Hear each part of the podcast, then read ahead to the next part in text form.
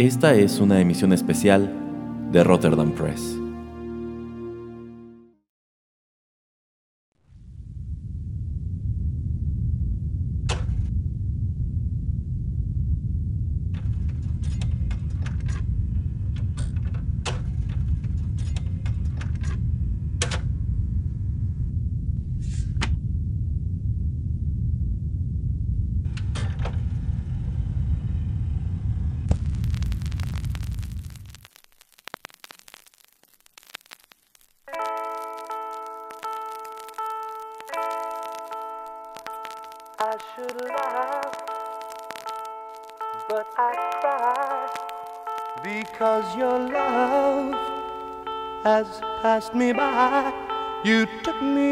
Surprise.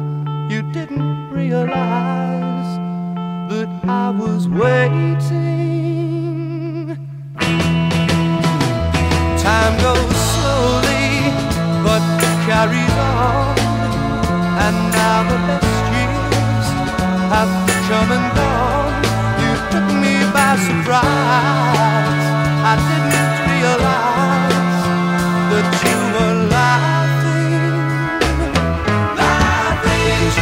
To me? It ain't the way it should be.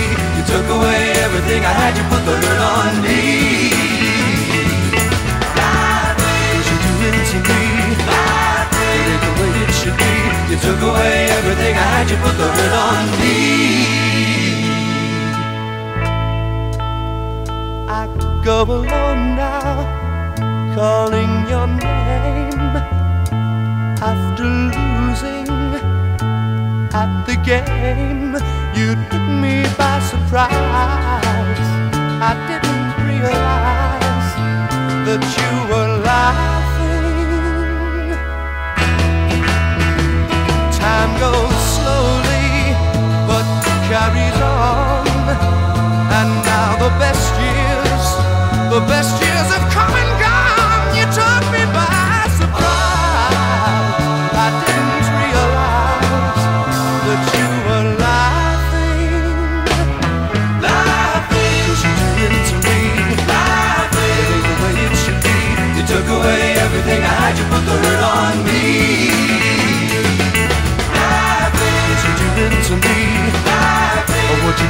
To me? You took away everything I had. You put the hurt on me. Ooh.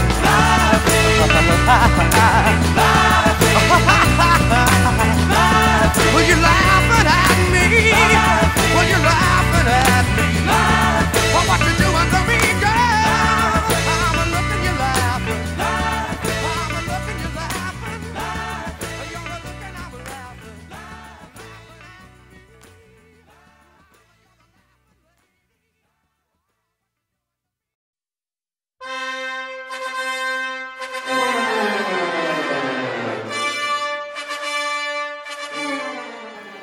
Hola amigos, los saluda Erasmo en estos micrófonos y qué gusto tenerlos en una emisión especial de Rotterdam Press. Y pues para variarle aquí al asunto nos acompaña el señor Juanito Pereira. ¿Cómo le va? Hola, muy bien. Y bueno, en esta ocasión, pues este es un programa que yo ya tenía muchas ganas de realizar, pero no precisamente con este tema. Eh, bueno, ya saben, aquí en Rotterdam Press nos encantan los cómics y las películas y todo este rollo. Entonces, eh, puesto que cuando estaba en la emisora anterior ya habíamos hecho el señor Pereira y yo una emisión de música eh, pues dedicada a Batman, pues quería hacer como el refrito aquí en Rotterdam Press, hacer un programa con música de Batman, pero pues hace unas, unas semanas me entró la espinita de por qué mejor No Pues ponemos no. el Batitwist. el batitwist, pues no, no, ¿por qué no hacemos, por qué no le damos el batitwist al programa y en lugar de hablar sobre Batman, que ya se ha dicho muchísimo sobre él, pues nos enfocamos a su pues legendario villano que es el Joker o el Guasón, como hay quien todavía lo refiere en el mundo de habla hispana. Entonces, en esta ocasión hablaremos sobre esto, sobre este legendario vi- villano, sin duda uno de los más famosos y reconocibles de eh, la industria del cómic de superhéroes. ¿Cómo la ve, señor Pereira? Me parece excelente. Así es, entonces para entrar en materia, hoy arrancamos con música. Lo que acabamos de escuchar se titula Laughing. Esto corrió a cargo de The Guess Who. Esta es una banda canadiense, pues ya que con bastantes ayeres, ellos están activos desde los años 60, 70. Esto apareció en su álbum de 1969 titulado Can't Wait, publicado por RCA. Y bueno, si ustedes pues andan igual muy clavados en todo este rollo de los cómics y de las películas inspiradas en ellos, pues saben que esto se hizo mundialmente famoso hace un par de semanas a través de Instagram, pues el director Todd Phillips, quien tiene a su cargo la nueva película de Joker que se estrenará el año siguiente, pues subió un pequeño clip pues mostrando cómo es el personaje y el maquillaje de Joaquín Phoenix, quien es el quinto actor que dará vida a este supervillano. Eh, pues, pues subió este pequeño clip a su Instagram eh, con un fragmento de esta canción que yo considero le queda como anillo al dedo, le queda como guante y pues se hizo súper viral y pues hay muchos comentarios al respecto. Yo considero que a diferencia de lo que sucedió en su momento con Jared Leto, pues como que el Joker de Joaquín Phoenix ha sido mucho mejor recibido que, que el suyo. ¿A usted qué le parece hasta ahora, señor Pereira? Me gusta mucho la propuesta, como estás diciendo, simplemente lo que hace Jared Leto se me hace la dirección mm, eh, incorrecta de a dónde llevar el personaje.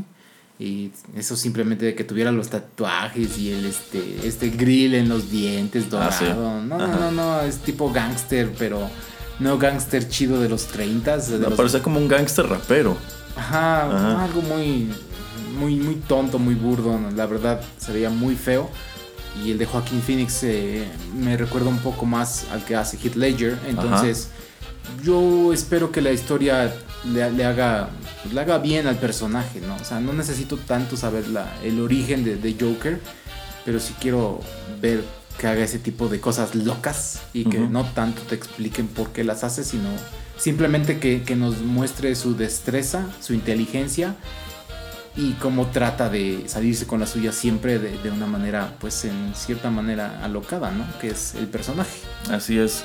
Pues sí, a mí también me late bastante lo que han mostrado hasta ahora, que pues también es muy poco, pero se me hace genial que al poco tiempo de anunciar pues al director y al actor ya estén en el rodaje. Esta película se estrena en verano del año siguiente, entonces la verdad ya no falta tanto.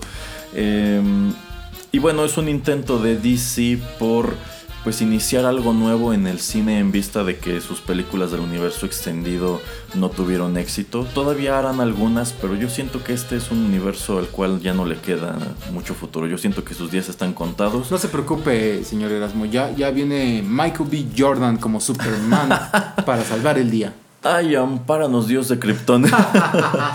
bueno, eh, la verdad yo sí le tengo mucha fe a esta película. Eh, originalmente iba a dirigirla Martin Scorsese, después pasó a ser productor. En este momento él ya no está involucrado en ella. Hay quienes ven en esto algo pues ominoso, pero en realidad eh, él deja este proyecto para dedicarse a otros y deja encargada a una chica que ha trabajado muchos años con él. La verdad no me acuerdo en este momento cómo se llama, pero ella es quien está sirviendo en este momento como productora. El director está un es un poco cuestionable porque en realidad él no ha hecho drama ni nada así por el estilo. Es un director de comedia. Él es quien hizo las tres películas de The Hangover, que dentro de lo que cabe tienen su mérito porque son es la trilogía de comedias con clasificación R o C en México. eh, pues que más dinero ha hecho en la historia. Entonces, pues yo supongo que el hombre algo ha de saber. Eh, lo que ha mostrado hasta ahora del rodaje de Joker me parece, me parece interesante. Creo que supo hacer ruido y pues trae a un excelente actor a bordo. Quizá no es el que todo el mundo quería porque antes a quien la apostaban era a Jake Gyllenhaal, pero considero que Joaquín Phoenix tiene mucho potencial y a mí se me entusiasma mucho que pasen los meses y podamos ir a ver Joker. Antes de, de cerrar el bloque, yo también escuchaba rumores de Leonardo DiCaprio. Ah, sí, porque, estaba Scorsese. Exacto, y como DiCaprio es como el muso de Scorsese, también se manejó que podía ser él. ¿Qué te hubiera parecido? No me hubiese desagradado, o sea, a fin de cuentas, eh, como que tiene algunos de los tratos comunes en Joker, que es, es delgado, tiene el cabello un poco, bueno, cuando se lo deja crecer no se le ve mal, eh, tiene rasgos finos y bueno, en años recientes ha sido consistente en entregar buenos papeles. Eh, pero, insisto, Joaquín Phoenix me parece una buena opción y viéndolo caracterizado me late mucho. Me recuerda efectivamente el Joker de Heath Ledger, al grado de que ya hasta circulan teorías de que es el mismo y de que es historia de origen del Joker que vimos en The Dark Knight. Yo no creo que sea el caso, creo que están haciendo su propia cosa, pero me late mucho. Sí, sería para mí un error tratar de tocar el Joker de Nolan. A mí, sí. Eh, sí, que lo dejen ser como fue, eh, enigmático como se quedó y bueno, que hagan algo diferente, algo nuevo, porque se ve, como dice Erasmo, que por ahora van en la dirección correcta. Así es. Bueno, pues nos aguarda un programa con bastante música, así que pues para no seguir parlateando aquí, vamos con el siguiente tema. Haremos un repaso de algunos trabajos en donde este personaje ha figurado de manera prominente. Así que pues vamos con esta pieza musical y regresamos a platicar.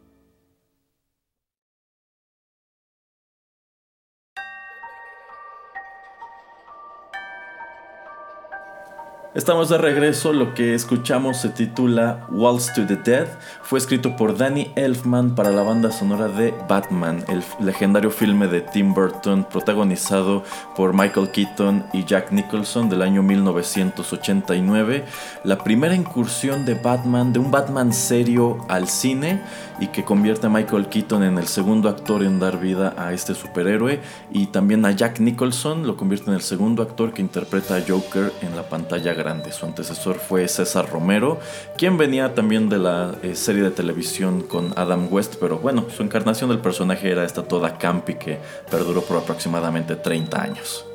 Exactamente, era bastante pues risible la manera en que nos presentaron a, Batman en los 60s y los todos los villanos pues también eran muy no eran tan amenazadores, eran muy chistosos, pero a mí yo siempre yo sí vi el programa, lo vi muchas veces. yo también. Y me gustaba por, por ese tono tan ligero que, que manejaba. para gente pues adolescente o hasta niños era un programa bastante chistoso, atractivo. Ajá. Todos los personajes pues usaban la ropa, la tenían bastante, ¿cómo se llama? Este, llamativa. Ajá.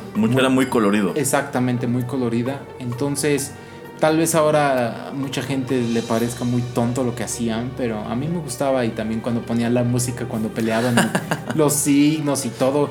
Y Erasmo, también el Batitwist. El Batitwist. dale con el Batitwist.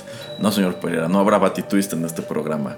Bueno, la canción que acabamos de escuchar, Waltz to the Dead, es algo así como el tema de Joker en esta película. Se escucha ya hacia el final cuando pues este personaje raptó a Vicky Vale, quien sirve en esta cinta como el interés romántico de Batman Bruce Wayne. Una de las pocas veces que ha aparecido Vicky Vale en una película del hombre murciélago y que ha tenido un papel protagónico si bien en el cómic a menudo es citada como uno de los intereses románticos no de Batman, sino de Bruce Wayne. Incluso a veces mientras anda Bruce Wayne con Vicky Vale, pues Batman ahí anda con sus aventuras con Catwoman y todas estas otras mujeres a las cuales les trae locas. Mire qué conveniente. sí, bien conveniente. Este, y bueno, también es cuando Jack Nicholson eh, recita esta frase muy asociada con su encarnación del personaje de si has bailado alguna vez con el diablo a la luz de la luna. Eh, a mí se me hacía un... La película es buena, para algunos esta es la mejor película que se ha hecho de Batman. De las dos que hizo Tim Burton, para mí esta es la, es la mejor. Eh, creo que sí es una de las mejores encarnaciones tanto de Batman como de Joker. Eh, es una cinta con muchas cosas buenas. No era una película precisamente dirigida a niños, aunque en su momento se vendió como tal. Pero pues incluso como niño la disfrutabas mucho, la entendías, era muy oscura, eso sí, pero en realidad como que era lo que esperabas de Batman, que, que fuese un personaje oscuro y que en Gotham como que siempre fuera de noche. Eh, y también es la primera vez que aparece Batman en el cine con el traje negro eh, que bueno, a la fecha se convirtió en el estándar, excepto por Batfleck que usa el gris, pero bueno. sí, porque como, de, como estás mencionando, pues antes era más eh, icónico que vistiera de gris. Entonces, esta película, como dice Erasmo, yo sí me acuerdo haberla visto mucho en, la tele cuando pasaba. Y Difiero un poco acerca de lo que dice Erasmo acerca del Joker. La verdad, yo creo que con los años ya no, me gusta ya tanto. Me gusta más ahora el, de la serie, por ejemplo, de televisión, más que el de Jack Nicholson. Sí fue icónico, pero siento que el personaje en ese punto no, no se sostiene tanto actualmente como se sostiene más el de Heath Ledger, ¿no? Michael Keaton siento que es mejor Batman que muchos de los otros que han pasado hasta el momento. Pero el Joker no, no lo sé. Este, lo que hizo Heath Ledger como para mí lo superó infinitamente. No puedo decir lo mismo acerca de los Batmans, pero sí del Joker. Para mí, sí, también coincido en que Heath Ledger lo hizo mejor, pero yo creo que Jack Nicholson es quien ha entregado un Joker más cercano a lo que era el Joker en ese momento en los cómics. Porque, bueno, si hablamos de la serie de Adam West, pues es que eh, los, cómics eran así en ese momento. O sea, estaban altamente regulados por el gobierno de Estados Unidos Sí. para que no fueran violentos. Por Sí. eso en, en los cómics este, durante 30 años el Joker no mató a nadie. Incluso hubo un tiempo que dejaron de utilizarlo con frecuencia porque pues, se convirtió como en un personaje gracioso que cometía crímenes con un twist humorístico. Sí, muy, muy, muy, muy de bufón, ¿no? Ajá, muy de bufón. Y después llegó Frank Miller, regresó a Batman a ser oscuro y con esto el Joker vuelve a ser amenazador. Y esta está la versión que le toca encarnar a, a Jack Nicholson. Que a, a mí me gusta, siento que es un Joker, este sí es un Joker mafioso bien hecho, no como el de Jared Leto. Ajá, ajá. Y bueno, también un punto que es muy criticado es que su versión del personaje ha dado pie a la creencia de que fue el Joker quien mató a los papás de Bruce Wayne antes de convertirse en supervillano y que se llama Jack Napier, pero pues no, esta es, una de las tantas historias de origen que tiene Joker, también es una de las más famosas. Eh, y de ahí en fuera considero que Jack Nicholson hace un muy buen trabajo. Me gusta la caracterización, me gusta también que Tim Burton toma el riesgo de sacarlo de la continuidad desde este punto, no dejarlo allí suelto para que regresen las secuelas. Eh, y es una película con una gran cantidad de decisiones acertadas. Concuerdo con lo que dices. Es un personaje mafioso, eh, supervillano, bien realizado. Eh, como te decía yo antes, sí se me hace más atractivo un psicótico sociópata como el de Heath Ledger. Pero como dices, en el punto donde sale este Joker, era el punto indicado de la manera indicada. Entonces yo no te digo que no me gustó porque me gustó mucho. Me gusta de hecho más eh, Batman, la, esa primera, que la de Batman Returns. Ajá, a mí también. Y mucho tiene que ver con la manera en que Jack Nicholson pues se presenta como la contraparte de Batman. Así Entonces, es. concuerdo exactamente con todo lo que acaba de decir el señor Erasmo. Y bueno, todos estos elementos, este Batman, este Joker y este compositor Danny Elfman fueron en sumo influyentes para el producto del cual les hablaremos en el bloque siguiente.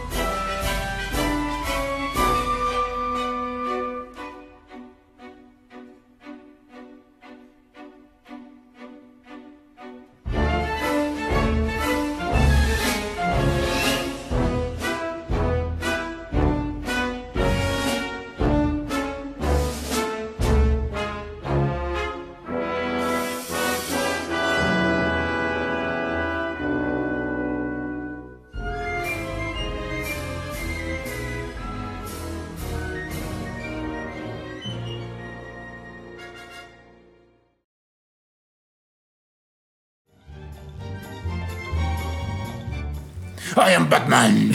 no, usted no es Batman. I señor am Pereira. darkness. Usted no es la oscuridad, señor Pereira, ni la venganza, ni nada de eso. I put fear into my enemy's eyes. Ay, claro que no, señor Pereira. Usted nada pone en los ojos de sus enemigos. Ya, basta. Déjeme presentar la canción que apenas escuchamos. Esto fue Crashing the Party. Es composición de Shirley Walker y es una de las tantas piezas musicales que conforman la banda sonora de Batman The Animated Series que se transmitió originalmente entre 1992 y 1995. Este es uno de los productos de Batman más exitosos que se han hecho. Es, en sí uno de los productos, productos más exitosos que ha lanzado DC a la televisión en conjunto con Warner, quienes hasta la fecha tienen los derechos de estos personajes. Eh, y bueno, tanto así que hoy día hay todo un movimiento allá afuera que hace un llamado a que revivan esta serie considerada la mejor animación del hombre murciélago.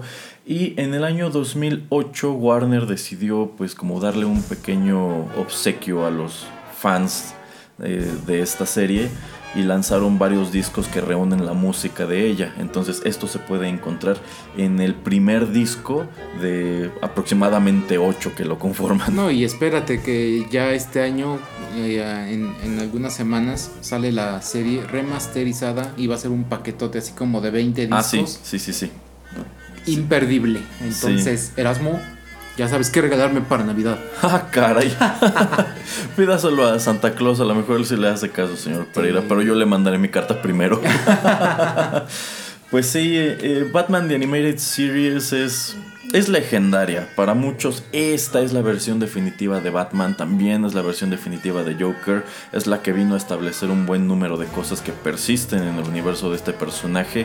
Entre ellos, el tema la misma, el mismo tema principal que escribió Danny Elfman para las películas de Tim Burton es trasladado para acá y se creó muchísima música relacionada con este universo. Lo que les presentamos en, en, este segmento, Crashing the Party, es uno de los temas de Joker de la primera temporada. Que la verdad está muy padre porque me encanta cómo contrasta este mood todo caricaturesco y alegre y de pronto pues te avienta una sección orquestal más oscura. Obviamente en México pues escuchamos, eh, bueno, vimos la serie en español. Ajá. Pero una de las cosas que tanto agradece Mark Hamill es que le hayan dado el papel de Joker, Ajá. porque él es el que hace el personaje. Mark Hamill, para los que no sepan, es Luke Skywalker en la serie de Star Wars. Él agradece infinitamente que él puede ser Joker, que puede ser un personaje diferente, que muchísima gente eh, lo saluda, lo busca, lo sigue. No porque él haya estado en Star Wars, sino porque fue el Joker en la serie animada de Batman. Entonces él siempre en Twitter, cada vez que va a haber algún tipo de evento, aniversario eh, importante de esta serie, pues entonces él, él este, habla mucho y muy bien de, todo el, equipo que estuvo alrededor de esta serie. Sí, eh, para mí este es el papel de su carrera, Joker, no Luke Skywalker. Eh, por allí hay una entrevista que él da en alguna de las comicones de San Diego, en donde cuenta la historia de cómo llega al personaje. Él dice que llevaba mucho tiempo pues sin hacer cine y buscando papeles que lo alejaran del estigma de Luke Skywalker. Eh, porque bueno, de los actores de Star Wars a él le toca ser de estos que posteriormente se vuelven prácticamente invisibles y nadie sabe en qué otra cosa ha aparecido, en qué otra cosa apareció. Eh, entonces él cuenta que cuando pues le dicen, órale, ven a audicionar, pues, este, pues esto es en la ciudad de Los Ángeles, y que había muchísimo tráfico en su camino al estudio. Entonces que él se pone a ensayar en su coche mientras va manejando, mientras está atorado en un embotellamiento, la risa de Joker. Ajá. Y que así, le, que bajó su espejo de vanidad y que se miraba y se ponía a reír, a reír, a reír. Y que nada más veía como la gente en los coches alrededor dicen, ¿qué onda con este individuo? Se volvió El loco. chiste es que cuando llegó al estudio estaba ya medio afónico y esto le ayudó a que le saliera todavía mejor la voz y la risa porque eh, pues ustedes comparen la voz de Mark Hamill en Star Wars con lo que hace como Joker y hasta te cuesta trabajo creer que es la misma persona. En cambio yo siento que en años recientes como que su voz ya se quedó así. Ajá, así es. Ya habla más rasposo. Sí, sí, sí. Este, y bueno, en Batman The Animated Series es cuando se establece de manera no oficial que Mark Hamill es la voz de Joker. Él lleva haciendo el papel desde entonces, desde 1992, aunque a cada rato se retira, cada vez que la hace, ay no, esta ya es la última vez que hago el personaje, pero pues no. Y también establece a su vez la que también es considerada por muchos la voz oficial de Batman, que es eh, Kevin Conroy, quien también tiene una cantidad absurda de anécdotas relacionadas con cómo llega el personaje y cosas que le sucedieron cuando ya era, bueno, la gente ya lo ubicaba como la voz de, de Batman. Eh, también es influyente en cuanto a que durante muchos años el estilo de dibujo de esta serie realizado por Bruce Timm se convierte en el dibujo oficial de todas las propiedades de DC. O sea, eh, además de los spin-offs de, de, The Animated Series, cuando llega Justice League y Justice League Unlimited, pues todos los dibujos eran como los de Bruce Timm y a la fecha pues muchos trabajos emulan este estilo. Si bien en años recientes, de cierto modo, DC ya ha tratado de alejar su actual universo animado de este estilo de dibujo, pero pues allí tienes por ejemplo Justice League Action, que pues son versiones mucho más caricaturescas de lo que en su momento dibujó Bruce Timm. Que es donde me pasaste el clip, ¿no? Que sale Mark Hamill haciendo. sí, porque Mark Hamill en Justice League Action. Búsquelo en YouTube, ¿eh? Sí, está buenísimo. Hace la voz de, de Swamp Thing. Este, entonces hacen un episodio de crossover de, de Joker con Swamp Thing y no me acuerdo. Y, Mark Hamill como personaje dentro de la serie es, es divertidísimo. Es un clip como de 5 minutos, lo encuentran sin bronca en, en YouTube. Y bueno, The Animated Series también es famosa porque es el producto que introduce al interés romántico de Joker, que es Harley Quinn. Posteriormente, Bruce Timm dibuja Mad Love. Este es un cómic de Batman imperdible. Si les gusta el personaje, este es de los que deben tener. Eh, que bueno, es como la primer pequeña novela gráfica que presenta ya de lleno a Harley Quinn como parte del, del casting. Que a mí me hubiera gustado mucho eh, ver a Margot Robbie y tal vez a Jared Leto, tal vez sin los eh, tatuajes, haciendo esta historia. O sea, me hubiera gustado mucho que en lugar de presentártelos súper rapidísimo en la de Suicide Squad, hicieran solamente una película de ellos dos y que te mostraran cómo es que Joker la manipula y hace que cambie radicalmente y no en los tres minutos que les tomó en, en esta cinta que pues la verdad no le hace justicia a este cómica que fue bastante grande y como dices, es una de esas cosas que rara vez pasan, que tomen un personaje de una serie animada, que surge de la serie animada y lo incluyan en los cómics, ¿no? Es, ya, es, ya es de cajón que esté Harley pues en todos los cómics eh, posteriores a, a, la serie animada de, de, Batman. Sí, incluso Bruce Timm cuenta que su intención no era hacer un personaje que perdurara tanto tiempo. O sea, él dibuja a Harley Quinn como pues uno de los tantos achichincles de Joker uno de los que yo más me acuerdo de The Animated Series era el Capitán Payaso. O sea, me hacía divertidísimo el episodio donde sale el Capitán Payaso, que después se ponen bien siniestro. Eh, pero pues por algún motivo a los fans les gustó y es que la historia es buena, es la psiquiatra de, es de, Joker que se enamora de él y, se, y lo ayuda a escapar y se convierte en su compinche. Funciona muy padre el diseño del personaje, empezando por el nombre también. Es un, es un personaje muy icónico, muy muy icónico. Ok, pues ya que hicimos mención de The Animated Series, escuchemos lo siguiente que pues de cierto modo va de la mano.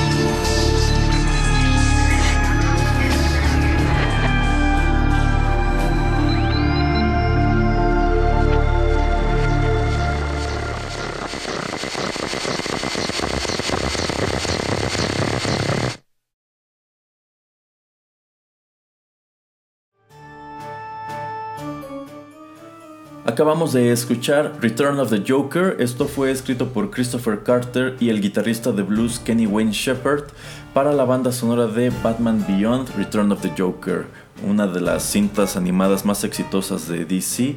Esta película aparece en el año 2000 y además de lanzarla como tal al mercado casero, también sacan un disco con su música que está padrísima, publicado bajo el sello de Rhino. Y bueno, eh, es esta película, esta es la película de Batman Beyond. ¿Y que fue Batman Beyond? Eh, conocida en el, mercado hispano como Batman del futuro. Bueno, pues este es un spin-off que nos es presentado como secuela de todos los eventos que vimos en Batman The Animated Series. Eh, cuando Bruce Wayne ya es viejo, está jubilado y pues recluta a un chico de Gotham para que pues tome el manto de Batman, pero pues ya sin la capucha y la capa, sino con un traje muchísimo más avanzado y enfrenta a su propio roster de villanos, pues eh, algunos muy distintos a los que vimos antes con el Batman tradicional y otros que incluso son como guiños a los anteriores.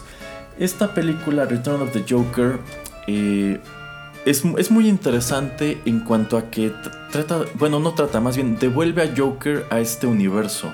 Eh, y es muy padre cómo lo hace, porque te explica pues algo que jamás te mostraron en Batman The Animated Series, que es cómo termina el conflicto entre Batman y, Joker. Eh, lo primero que, bueno, no, no, lo, no lo primero, pero sí hay una parte donde te explican que el motivo por el cual ya no ves al Joker en Batman Beyond es porque está muerto. Y bueno, la manera en que se enfrentan por última vez estos dos es icónica. Para mí, de todos los de todas las historias que se han escrito sobre cómo muere Joker, para mí esta es una de las de las mejores porque es muy cruda y también me gusta mucho que aborda algo que algunos cómics en realidad nunca se han atrevido a hacer que es lograr que Joker descubra la identidad secreta de Batman. Eh, y lo que comenta al respecto para mí es genial. Eh, por supuesto que Mark Hamill regresa de The Animated Series a prestar su voz aquí. Eh, hay quien considera que las risas que hace en esta, en esta secuencia de flashback son de las mejores que hizo eh, cuando hacía el personaje para la animación. Y en general es un trabajo muy recomendable, vale muchísimo la pena. Hayan visto Batman Beyond o no. Sí, y bueno, saliendo de la serie animada de Batman, los que vimos este pues Batman del futuro fue alguna serie bastante buena que a veces sí le faltaba ese elemento del archinémesis, pero como ah, dices... Sí, porque en realidad eh, Terry McGuinness no tiene un villano del calibre de Joker. De todos los que le inventaron, algunos están medio memorables, pero la verdad ninguno se queda contigo. Entonces, como dice Erasmo, fue muy acertado que saquen esta película, que regresen al Joker pues ya viejo, digo, más o menos siempre como que te los presentan que tienen más. Bueno, o sea, yo sé que no se ve viejo, pero se supone que debe de tener más o menos la edad de, Bruce Wayne, ¿no? O sea. Es que hay un, Es súper. Sí, yo sé que hay. Hay todo un plot twist detrás de eso. Yo lo sé, yo lo sé, yo lo sé. Pero a lo que voy es que me gusta mucho cómo, cómo te presentan al Joker otra vez que tiene que regresar para pelear con la nueva generación de, de Batman. Y en este podcast en Rotterdam Press nos gusta quejarnos mucho del universo de DC, de las películas live action. Cuando tienen un material así tan rico, tan bueno, una historia tan interesante, y ya lo hemos discutido mucho Erasmo y yo hasta fuera del aire, que pueden regresar a Michael Keaton a ser Batman, que sea Bruce Wayne en el, y que hagan este Batman del futuro a mí me encantaría ver eso. Yo, sí, yo sí pagaba mi boleto de cine para ver eso. Que hagan esta historia otra vez. O sea, pueden poner, como dice Erasmo, a Joaquín Phoenix por todos los plot twists y todo lo que pasa en la película. Y sería muy interesante ver qué pudieran hacer en live action. Pero, pero como, bueno, como ya está comentando, Erasmo, qué buen personaje ha hecho Mark Hamill todos los años que, que ha hecho a Joker, ¿no? Sí, en lo que respecta a películas animadas, pues él lo hizo bastante bien aquí y también en la que es considerada, es así, la mejor película animada de Batman que es La Máscara del Fantasma. Una cinta que, le soy franco, cuando yo la vi, siendo niño, no me gustó. Yo, a mí también, a mí también no me gustó. No, no me gustó porque es una película muy dramática. Lo o sea, es. tú esperabas un capítulo extendido de la serie animada, pero tiene muy poco que ver. Así En es. realidad es más como un drama y un romance Así es. eh, ambientado en ese universo, este, que una, que como tal una cinta de acción en donde Batman tiene que detener a, a Joker. Pero la ves ahora y eh, en- entiendes muy bien por qué un segmento de más edad la aceptó como la aceptó, porque es una historia muy madura. O sea, literalmente agarra todas las cosas buenas de The Animated Series y las pone en un contexto pues de drama que funciona muy muy bien. Y bueno, a mí también me encantó cuando unos años después la serie animada Justice League Unlimited hace hacia el final de- de su, de su exhibición en Cartoon Network enlaza los eventos de Máscara del Fantasma con Batman Beyond, con Ah. Justice League Unlimited, que dices, wow, sí, así es como a mí me gustaría, como, como yo considero que debería ser canónicamente el retiro de Bruce Wayne y la llegada de Terry McGuinness a- al papel de Batman. Y nada más para complementar, siento que a veces ese es el problema con este tipo de, de propiedades, ¿no? Tanto en DC como en Marvel, tienes como que complacer a dos públicos, al, a los niños, porque necesitas como que traer gente nueva que le empiece a gustar tu producto, y a gente ya más adolescente, adulta, porque pues es gente que hace 20 años ya conocía tu producto, ya no le puedes presentar una historia muy simple o boba o tonta o que no tenga así muchas repercusiones. Entonces, me gusta mucho que pueda haber eh, diferente tipo de mezclas, que como ahora vemos este, los Teen Titans Go, que hasta tienen su propia película, que es un poquito más bobo.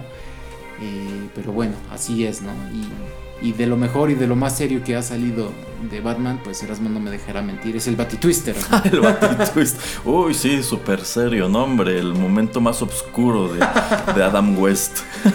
Pues sí, ¿a poco no te da pesadillas este, cuando estás durmiendo? Verlo en, así, que, que esté bailando enfrente de ti ahí con Robin y todo. No, no, no, no, qué miedo, qué miedo. Me daría más miedo si César Romero, caracterizado como Joker con su bigote que de todas maneras se veía, hubiera bailado el Batitwist. Eso sí que hubiese sido sui generis. Bueno, lo que escucharemos a continuación, de hecho, es muy sui generis, así que allí les va.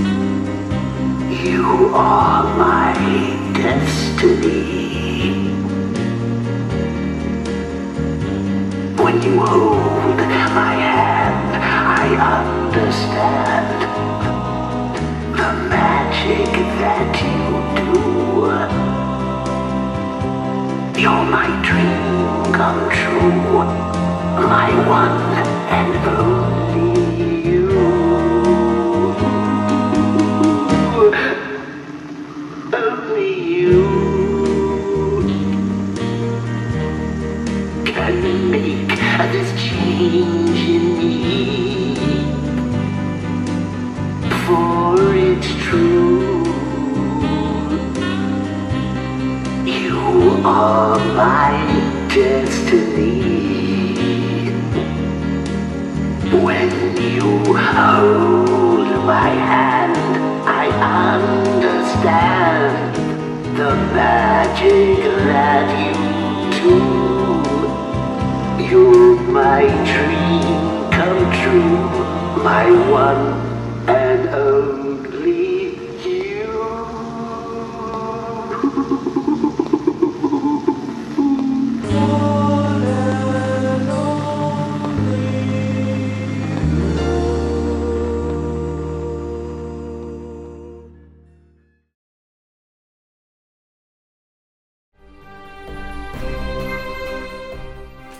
Le dije, señor Pereira, que eso estaría muy sui generis. Lo está. Acabamos de escuchar Only You and You Alone. Este es un tema escrito originalmente por Buck Ram para los Platters. Esta es una canción que ya tiene sus, sus ayeres. Sin embargo, lo escuchamos en la voz de Mark Hamill. Él grabó esto para el juego Batman Arkham City del año 2011, cuya banda sonora fue publicada en un disco padrísimo de Water Tower Music. Eh, y este es otro de los grandes puntos de la historia de Batman y de Joker, porque la serie Arkham, esta serie de videojuegos que conforma cuatro títulos, pues es universalmente aclamada. Este es otro de los mejores productos que ha tenido el personaje y pues es heredero de todas las cosas padres de The Animated Series, porque Kevin Conroy y Mark Hamill regresan a prestar sus voces, al igual que otros eh, actores de ese elenco. Eh, por ejemplo, en Arkham Asylum también regresa esta chica que hacía la voz de Harley Quinn. Después la cambian en, los otros juegos, pero en general está muy padre la historia, está muy entretenido, tiene un gran valor de rejugabilidad, hay una cantidad absurda de easter eggs. Y bueno, de las cosas más raras que puedes encontrarte en el segundo, en Arkham City, es esta grabación de Mark Hamill. eh, que bueno, dentro de la historia, este es un juego que enfatiza mucho cómo Batman y Joker de cierta manera se necesitan mutuamente.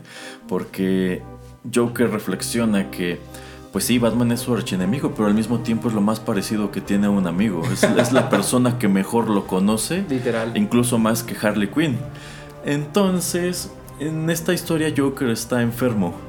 Este, y a lo largo del juego, pues te vas comunicando con él porque él hace algo que es lo que te motiva a realizar todas las misiones que enfrentas. Y él te llama de vez en cuando para preguntarte cómo vas. Entonces, Bien, bien tranquilo. Sí, bien tranquilo. Ajá, Entonces por allí está este easter egg en donde, pues, cuando te pones a revisar sus voicemails, sus mensajes de voz, Te deja uno. hacia el final del juego, si te asomas, aparece este y dices, ah, caray, ¿esto de dónde sale? Cuando lo reproduces, es él cantando Only You, que esta es una pieza, pues, muy, muy, muy romántica, ¿no? O sea, so- solamente tú sabes lo que soy, bla, bla, bla. Eh, que bueno, es un mensaje muy curioso que le dedica Joker a, a Batman. Eh, y de hecho también lo pueden escuchar como easter egg en los créditos. Los créditos de este juego duran como media hora. Si son lo suficientemente pacientes, eh, aproximadamente 10 minutos después de que empiezan los créditos también pueden escuchar esto como una gran sorpresa. Este, y bueno, es súper memorable. Eh, no es el único juego en donde Joker canta, de No. hecho canta en tres de ellos. Eh, Mark Hamill presta su voz al personaje en Asylum, en City y en Arkham Knight. Pero entre Arkham City y Arkham Knight hicieron una precuela titulada Arkham Origins. Eh, para que bueno, este juego es curioso porque de entrada lo hace Rocksteady, pero no lo hace su estudio de California, lo hace su estudio de Montreal. Eh, y está situado dentro del mismo universo, pero no tienen las voces ni de Kevin Conroy ni de Mark Hamill. El Joker de Arkham Origins lo hace Troy Baker y la verdad le queda excelente. De hecho es, es muy bueno, es tan bueno que me atrevo a decir que de los actores de doblaje que han hecho al personaje, este es el único que más o menos le anda llegando a Mark Hamill. Y en ese juego eh, Troy Baker también canta una canción viejita titulada Cold Cold Heart. Así y en es. Arkham Knight regresa Mark Hamill y hay una escena también cuando ya estás avanzado en la historia en donde Mark Hamill vuelve a cantar algo dedicado para Batman. Que ese tipo de, de enfoques que, que le dan en los juegos también es muy reminiscente de Batman, de Lego Batman, la película. Ah, sí, sí, que sí. es sí, el sí. enfoque literalmente de que este Joker tiene esta fijación hasta Ajá, medio rara. con- soy, soy tu enemigo, quiéreme. me necesitas. Y, Sí, sí, sí. Tenemos una relación y. Ah, hay, hay un nosotros. buenísimo, es buenísimo. Sí, este, y algo chistoso es que estos juegos, a pesar, de que, a pesar de que incluyen estos números musicales, pues como que no quita que son historias bastante crudas y oscuras. Y, y- y eso me agrada, o sea, no, no sientes China, ¿aquí qué pasó? ¿Dónde estoy? ¿Qué, qué estoy jugando? Lo hace hasta más creepy. Sí, lo- exactamente, lo hace hasta un poco más siniestro. Eh, y ahora que lo menciona el señor Pereira, también me gusta mucho la versión de Lego Batman. Eh, creo que allí le dieron un giro muy padre a ambos personajes. No me gusta esta fijación reciente de emparejar a Batman con Bárbara Gordon. No, no. Pero, pues sí, este, en general creo que lo hicieron bien. Por estos años aparece asimismo la adaptación animada de The Killing Joke. Esta novela gráfica es uno de los trabajos más célebres de estos personajes. Es la historia de origen de Joker más célebre, si bien queda claro que a lo mejor y ni siquiera es cierta. Algo que también me fascina mucho del personaje es que a lo largo de toda su historia, desde 1940, que es cuando aparece por primera vez en Batman 1, eh, que es menos de un año después de que Batman debuta en Detective Comics 26, me parece, en el 39. Eh, desde entonces no hay una historia de origen oficial de este personaje. Se han escrito varias y como que siempre queda claro que él las inventa. Incluso él lo comenta en, en Killing Joke, que si tendrá un pasado prefiere que sea de opción múltiple. Eh, no tiene un nombre establecido, jamás ha tenido una identidad como fija. Y esto es algo que explotan de manera muy inteligente, por ejemplo, en la película de Dark Knight, en donde jamás hay una backstory de dónde sale Joker, quién es este personaje al Y- que hace Heath Ledger. Y que las dos o tres veces que él dice es, ¿quieres saber cómo este, tengo estas marcas en la... Estas cicatrices. estas cicatrices? Y Ajá. cada vez cuenta una historia diferente, entonces Sí. parte del personaje. Ajá, entonces parte de lo que yo siento que no le ha gustado a algunos fans sobre la adaptación con Joaquín Phoenix es que es una historia de origen y ya establecieron que el personaje se llama Arthur Fleck. Pero yo estoy casi seguro que saldrán con un twist de que es un sueño o es algo que se está imaginando o no sé, de alguna manera harán que funcione porque pues este es un personaje que no puede tener un origen canónico. Pero eso ya lo veremos el año siguiente. Por ahora, bueno, yo sé que el señor Pereira tiene muchas ganas de bailar el Batitwist, así que señor Pereira, dese el Batitwist.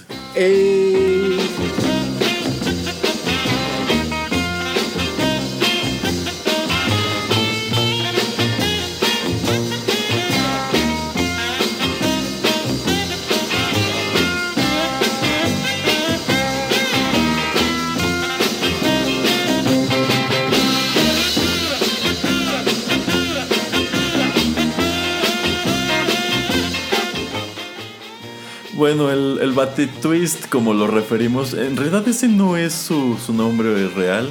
Esto en inglés es conocido como el Batusi. Le, de- le decimos Batitwist porque hay un episodio de Los Simpson en donde aparece Adam West, lo encuentran en una convención. Y no recuerdo si es a Bart o a Milhouse que le comenta algo del A Bart, a Bart con Lisa. Ah, ok. Este. Pero en inglés sí se utiliza el nombre de, esta, de este baile, que es Batusi. Pero en, en español por algún motivo lo cambiaron a Batitwist, que se escucha súper pegajoso y súper jocoso. muy, muy divertido. Este. Y bueno, esta es una canción que utilizaron en el programa de. En la serie de- televisiva de Batman con Adam West, esta que utilizaba las onomatopeyas, toda la cosa de. ¡Pau! ¡Tuac! ¡Crack! Que se me hacía muy divertido a su vez, muy propio de esta serie de televisión.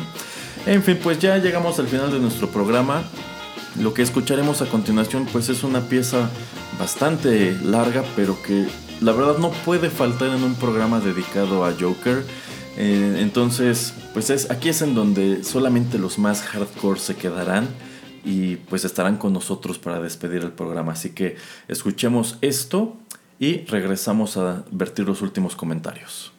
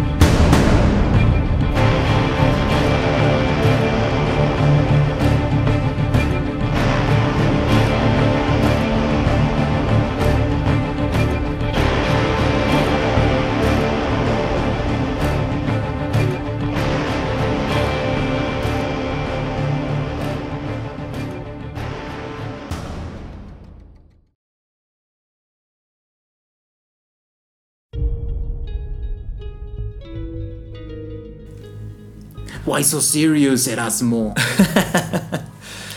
Ay, lo que acabamos de escuchar, la verdad no tendríamos ni por qué presentarlo, pero hay que hacerlo de cualquier manera, señor Pereira. Esto se titula precisamente Why So Serious. Es composición de Hans Zimmer para la banda sonora de The Dark Knight que apareció en el año 2008, eh, dirigida por Christopher Nolan y estelarizada por Christian Bale y Heath Ledger.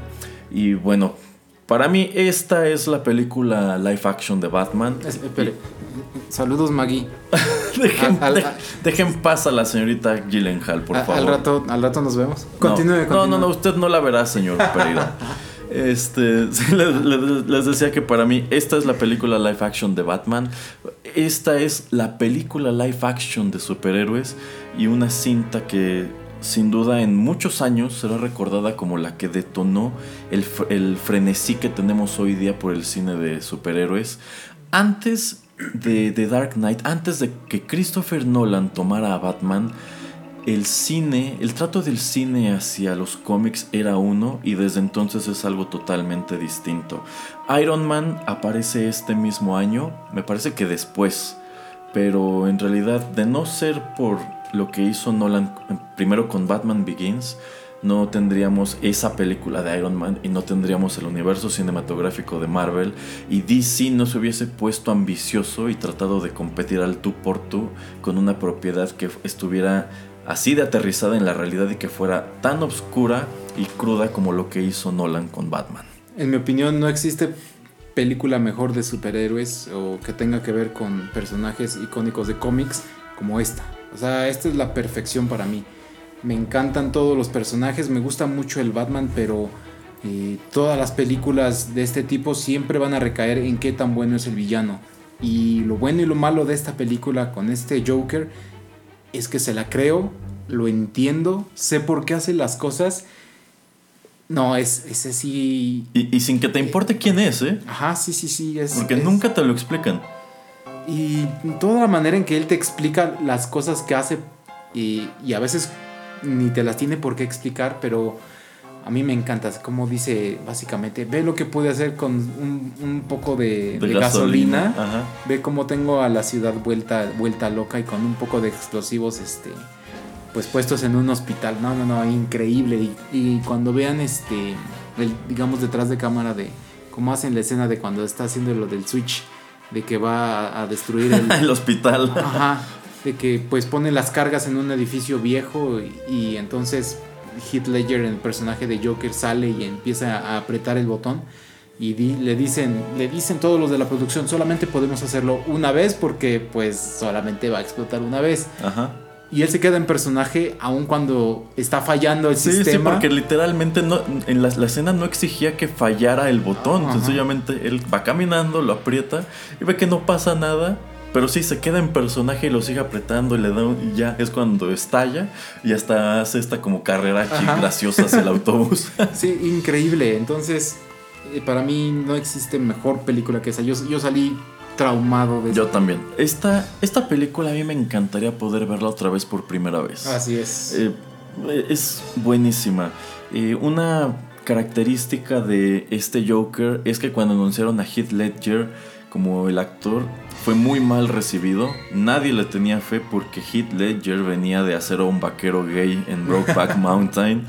Eh, entonces, las primeras veces que lo mostraron caracterizado y todo, pues fue una opinión muy dividida. Había quienes decían, "Ah, esto será horrible, esto va a ser el peor Joker de la historia. Había quienes les interesó más.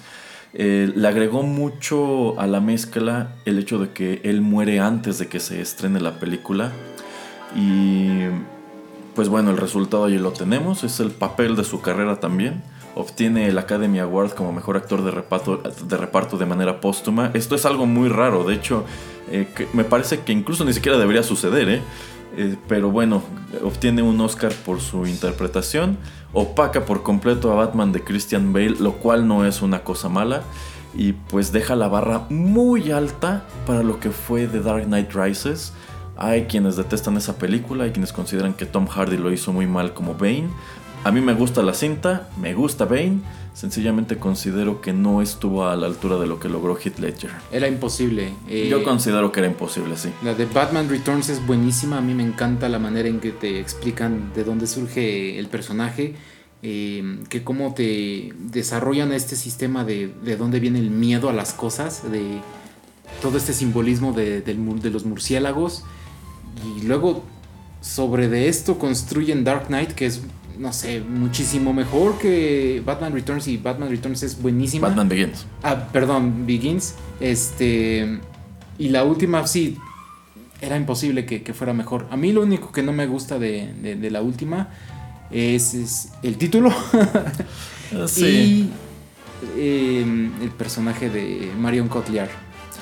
Bueno, Eh, la, la verdad a mí no me gustó su personaje hasta que revelaron quién era realmente. Entonces fue cuando yo dije, ok, sí, o sea, no, Nolan se anotó un 10 con este twist, porque yo no lo vi venir de ninguna manera. Bueno, pero el final final es lo que no, no me gusta de su personaje de ella. Ah, es- en Los eso últimos estoy de 10 acuerdo. minutos donde ella sale no, no me parecen los mejores para cerrar su personaje. Pero la película es buena, pero era imposible que le ganara a las otras dos, a la de Begins y a la Pues de sí. Dark Knight. Bueno, hablando de esta pieza musical en específico, pues este es uno de los temas más asociados con el personaje. Este es su tema para la película. Eh, y bueno, Hans Zimmer también cuenta algunas cosas padres al respecto. La música de Batman Begins, eh, bueno, Hans Zimmer es invitado por Christopher Nolan a, a escribir este score, pero Hans Zimmer le es muy honesto y le dice, ¿sabes qué? Nunca he trabajado en algo así por el estilo, no creo saber eh, cómo lograrlo. Entonces Nolan le dice, ¿sabes qué? No te preocupes. Eh, échale una llamada a mi cuate James Newton Howard y, quiero que los dos trabajen juntos para hacer la música de esta película. Entonces, tanto la banda sonora de eh, Batman Begins como de Dark Knight está pues atribuida a ambos. Pero para The Dark Knight, en realidad Hans Zimmer ya va, digamos, por su cuenta, elaborando sobre temas escritos por James Newton Howard. En el librito del disco, que aquí tengo el disco, eh, hay una nota de Hans Zimmer donde él cuenta cómo se le ocurre componer el tema de Joker. Él, está, él volaba de Los Ángeles a Londres y ya, habían empezado la, la producción. Y este, este fue el primer tema que le encargó Nolan. Lo primero que tú tienes que escribirme es la música del villano. Entonces le aguardaba un vuelo de 11 horas más o menos. Entonces Hans Zimmer va sentado en primera clase porque por supuesto él vuela en primera clase. Obviamente. Este, y dice que traía su, su, su iPod y que venía escuchando música y que venía anotando cosas en, su, en un cuaderno, pero que no se le ocurría nada. Entonces que sentado allí con la pierna cruzada, agarra su lápiz y empieza a darle golpecitos al descansabrazos del asiento y dice, es esto, o sea, quiero hacer una composición totalmente inortodoxa, algo este nada nada convencional. Entonces, entrados un, entrado más o menos un minuto de esta pieza, ustedes pueden escuchar unos golpecitos que son literalmente hechos con lápices. Este, y, ahí- y así es como a él se le ocurre escribir el tema de, Joker en un vuelo de Los Ángeles a Londres. Sí, muy interesante. Creo que es. No, no, no, es en otra. Pero sí, se me hace súper interesante cómo le surge, pues, ahora sí que. La, esta, este, el foquito, cómo se le prende para poder hacer una pieza musical tan icónica hoy en día. Que creo que ya tiene que 10 años esa película. Sea, ya son 10 años. Wow, Ajá. Este, y bueno, eh, con la serie de Batman comienza la colaboración ya frecuente de Hans Zimmer con Christopher Nolan. Él para mí es el compositor de, de cine. A mí me gusta muchísimo más lo que hace él que pues todo lo que ha escrito John Williams y todos estos demás compositores. Eh, me parece un músico muy interesante. A mí me encantaría ir a uno de sus conciertos. Digo, todos son iguales, este, pero, pero se me hace muy chido el rollo de Hans Zimmer. Lo, lo invitaría a su gira europea de, de Ay, mi, de mi no amigo, puede ser, de no mi amigo puede Hans ser. Zimmer, pero la verdad no lo voy a invitar. Le prohíbo, señor Pereira, que vaya al concierto de Hans Zimmer en Europa. Ay, pues yo creo que si se presenta en la ciudad de, de Rotterdam prontamente, Ah. tal, tal vez iré yo. Ah, Tal vez tenga o no tenga yo ya boletos. Válgame el cielo, no puede ser. Tendré que golpearlo, señor Pereira. con todo y onomatopeyas. Pero bueno, con esto llegamos al final de nuestro programa, un poco extenso, pero yo considero que por la cantidad de música que utilizamos y pues siendo un personaje y una franquicia tan grande, pues sí, toma sus buenos minutos. Y eso que yo considero que hay muchas cosas que no mencionamos, hay muchos títulos que tampoco mencionamos, pero bueno, los podemos dejar para otra ocasión. ¿Algo más que agregar, señor Pereira? Eh, sí, aunque nos enfocamos mucho en las películas y mencionamos un poco los cómics, no dejen de asomarse también eso, a, los, a, de donde surge el personaje, las novelas gráficas. Eh, ahora es que, como dice Erasmo, Killing Joke o Dark Knight Returns, eh, algunos otros títulos que ahorita se me escapa el nombre, que ahorita tal vez Erasmo va a, a recordar. Pero también eso, vean el material de donde vienen todo, de donde surgen y les va a encantar. Si, si ustedes creían que este es un personaje enigmático y muy interesante, les va, les va a dar otro giro su cabecita cuando empiezan a leer las novelas gráficas. Así es. Y bueno, seguramente en unos cuantos meses estaremos aquí de nuevo hablando sobre qué nos pareció lo que hizo Joaquín Phoenix, que yo espero que sea muy bueno, muy muy bueno. Ojalá. En fin, pues muchísimas gracias por escuchar este programa. Los esperamos muy pronto en más contenidos de Rotterdam Press. Adiós. Batman.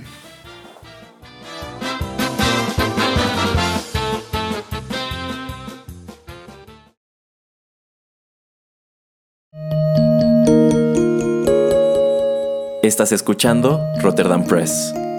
Radio como hecha en casa.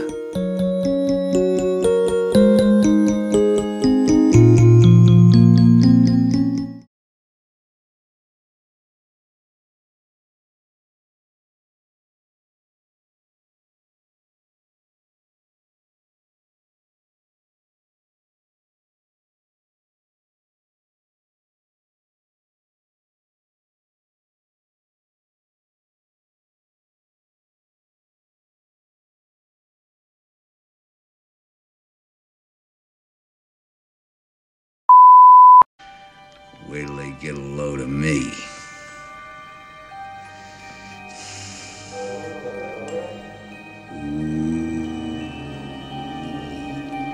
Ooh. Ooh.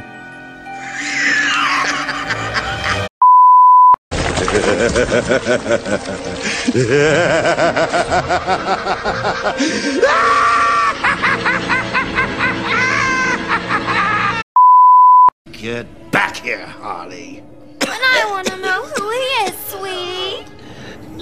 One's who you think they are, my dear. Why spoil the fun? It was all a lie. There's nothing wrong with you. Nice of you to say, but you of all people should know there's plenty wrong with me. What does Harvey know about you and his little bully? Where are they? Killing is making a choice. Where are they? Choose between one life or the other. Your friend, the district attorney, or his blushing bride to be.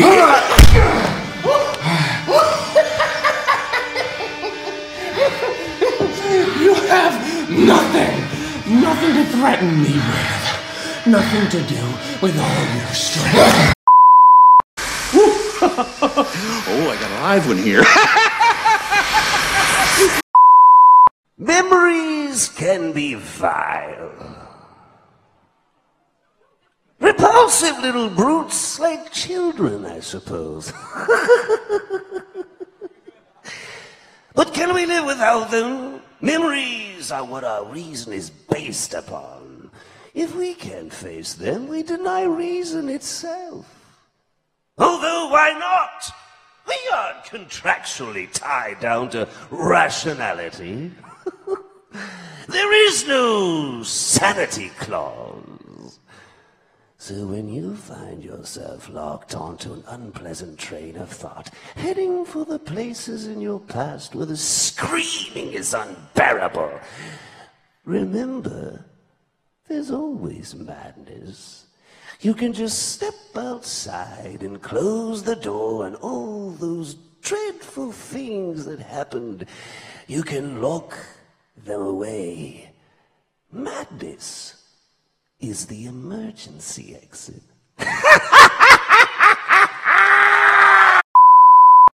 All it takes is one bad day. That's how far the world is from where I am. Just one bad day. You had a bad day once, am I right? Oh, I know I am. I can tell. Sometimes I remember it one way, sometimes another. If I'm going to have a past, I prefer it to be multiple choice.